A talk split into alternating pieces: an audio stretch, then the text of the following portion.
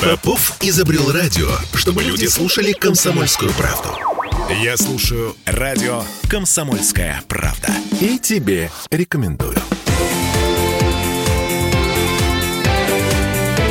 Картина недели. Не, ну мы все-таки культурная столица. Абсолютно культурный. Грандиозный скандал с выходом на Кремль и Федеральное министерство обра- образования и просвещения. Я постоянно путаюсь. Вот Ну, в данном случае просвещение тоже. В общем, этот федеральный скандал вызван поэзией. Аберютами. Харлсом и Веденским.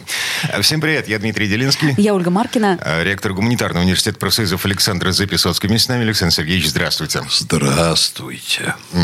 Значит, э, во-первых, э, член-корреспондент Академии образования. Конечно, академик Академии Академик. образования. Вот, это? прекрасно. И член-корреспондент Российской Академии Наук. Да. Ам, То есть значит, есть о чем поговорить. У нас э, Абериуты. с вами два вопроса в связи с кейсом Серафимы Сапрыкиной, оба пугающие.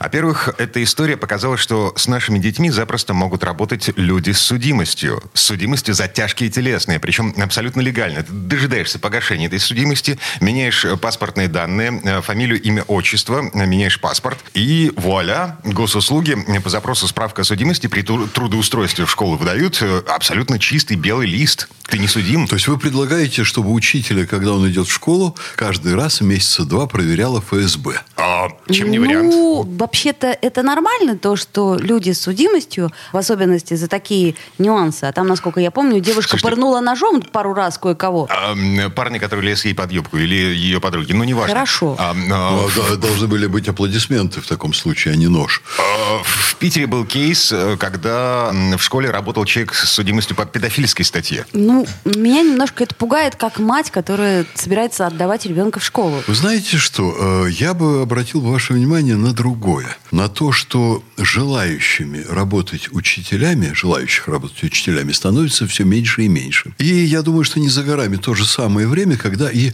э, профессором в ВУЗе будет работать опасно.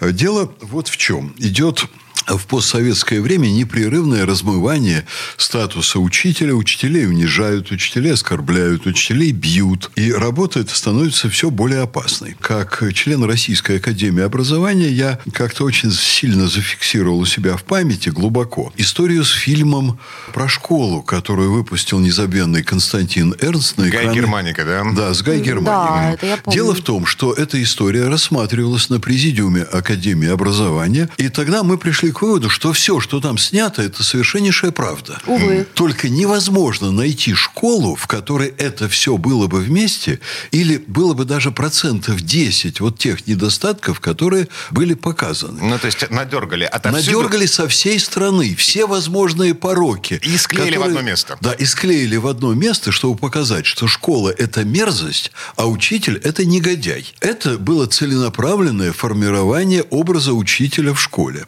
А сам Константин Эрс потом выступал в МГУ у Третьякова Виталия Анатольевича на, э, ну, в школе журналистики и говорил, вообще, кто такие эти учителя? С какой стати они учат молодежь жизни? Мы настоящие учителя. Мы телевидение. Мы создаем сериалы. Сериалы – это и есть школа жизни. Э, Мы показываем в сериалах, как надо себя вести. Это были сериалы, вообще-то, речь шла про 90-е годы. А учителя их вообще надо послать. Я, когда смотрел этот шедевр, в кавычках, Гай Германики, и, кстати, Первый канал был страшно доволен скандалом общественным. Тогда люди протестовали, учителя, родители, школьники даже возмущались. Понимаете, я тогда понимал, какие будут последствия.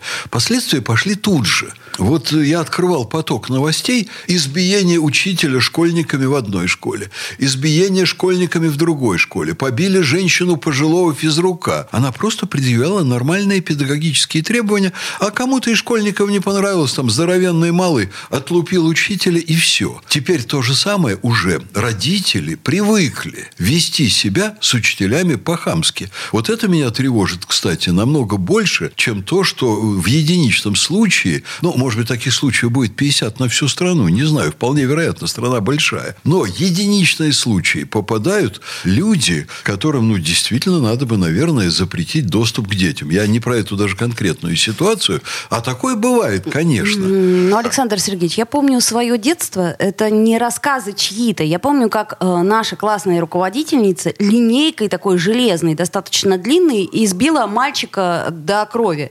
И ничего ей за это не было. Понимаете? То есть я к чему говорю? Такое тоже бывало. То есть тоже бывало, конечно. У нас все время какие-то перекосы. Либо Слушайте, так, либо нет, так. Погодите. А, значит, где-то в конце прошлого года я видел, э, ну, не скажу, что официальное исследование, но, короче говоря, кто-то посчитал, что в связи с э, тем демографическим взрывом, который случился в нашей стране за последние, там, сколько, 10 лет... Ну, с 2003, по-моему, года начиная, с 2000 а, да. Ну, короче говоря, значит, у нас сначала детские сады захлебнулись, были гигантские очереди в детские да, сады. Правда. Сейчас захлебываются школы. Вот, впереди эм, такая ситуация, что к 2025 2025, по-моему, году в нашей стране будет дефицит учителей в сотни тысяч человек в сотни тысяч. Вполне возможно. И будет безумный дефицит по качеству кадров. То, То есть, стало быть, любого человека, вот в данном случае, почему бы не непонятную девушку Серафиму Сапрыкину, да, взять, собственно говоря, и вот... Заменить. Заменить э, у, у, урок а неким. 80-летний директор школы, 80 лет так директор. еще надо к тому же, хотелось бы очень сильно, найти учителей, которые любят детей. Я вот, например, в Петербурге не могу найти директора гимназии. Мы создали фантастические сейчас условия в гимназии. У нас гимназия в курортной зоне, на Карельском перешейке, в пяти минутах от метро, экологически чистая зона, потрясающая материальная база, изумительные дети. Не могу найти директора, который был бы на уровне нормального директора советской школы. Понимаете?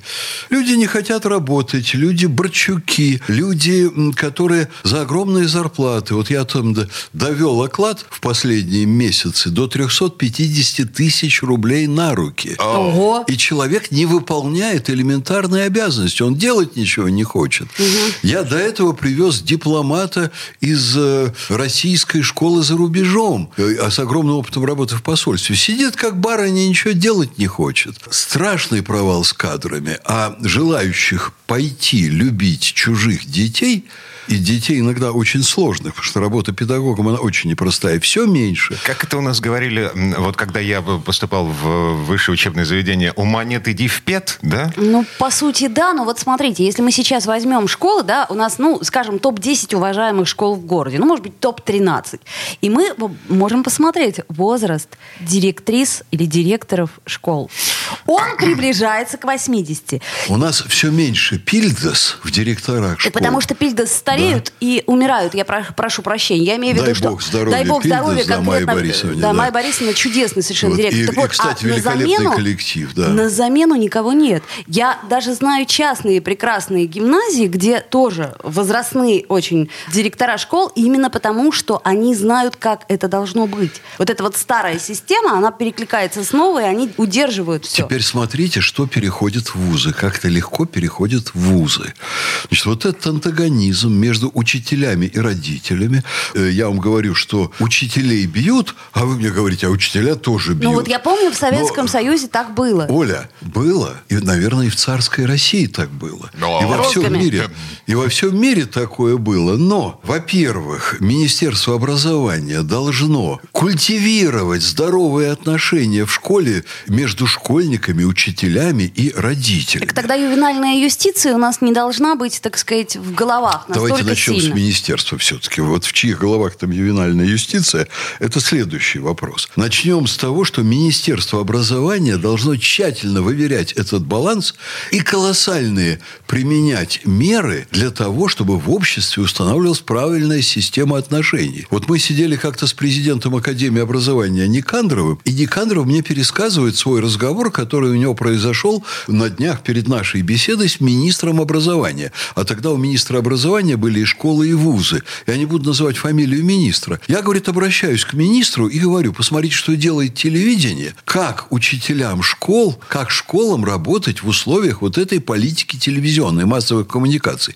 Что ему отвечает министр? Министр ему говорит, это не моя проблема, потому что массовые коммуникации мне не подчиняются. Ну, понятное дело. Ну, ты, голубчик, ходишь на заседание правительства. Ты вставай и озвучивай там проблемы. А они Перед... вместо этого придумывают систему отчетности, которая перегружает учителей. Да, а... занимаются черт знает чем, да, безусловно. Правда, черт знает вот чем. сегодня министр Кравцов очень квалифицированный человек, молодой, яркий, сильный, с великолепным административным опытом. Потребовал восстановить Серафиму Сапрыкину. Ладно, не, не будем... разобрался. Ну да, поначалу Нет, нет, поначалу не Давайте, разобрался. Давайте, так сказать, не будем вот сейчас зацикливаться на ситуации с Сапрыкиной, но он вынужден почему-то, я скажу почему, проводить политику государственную, при которой безумное количество отчета учителей, при которой учителя не занимаются делом и так далее, и так далее.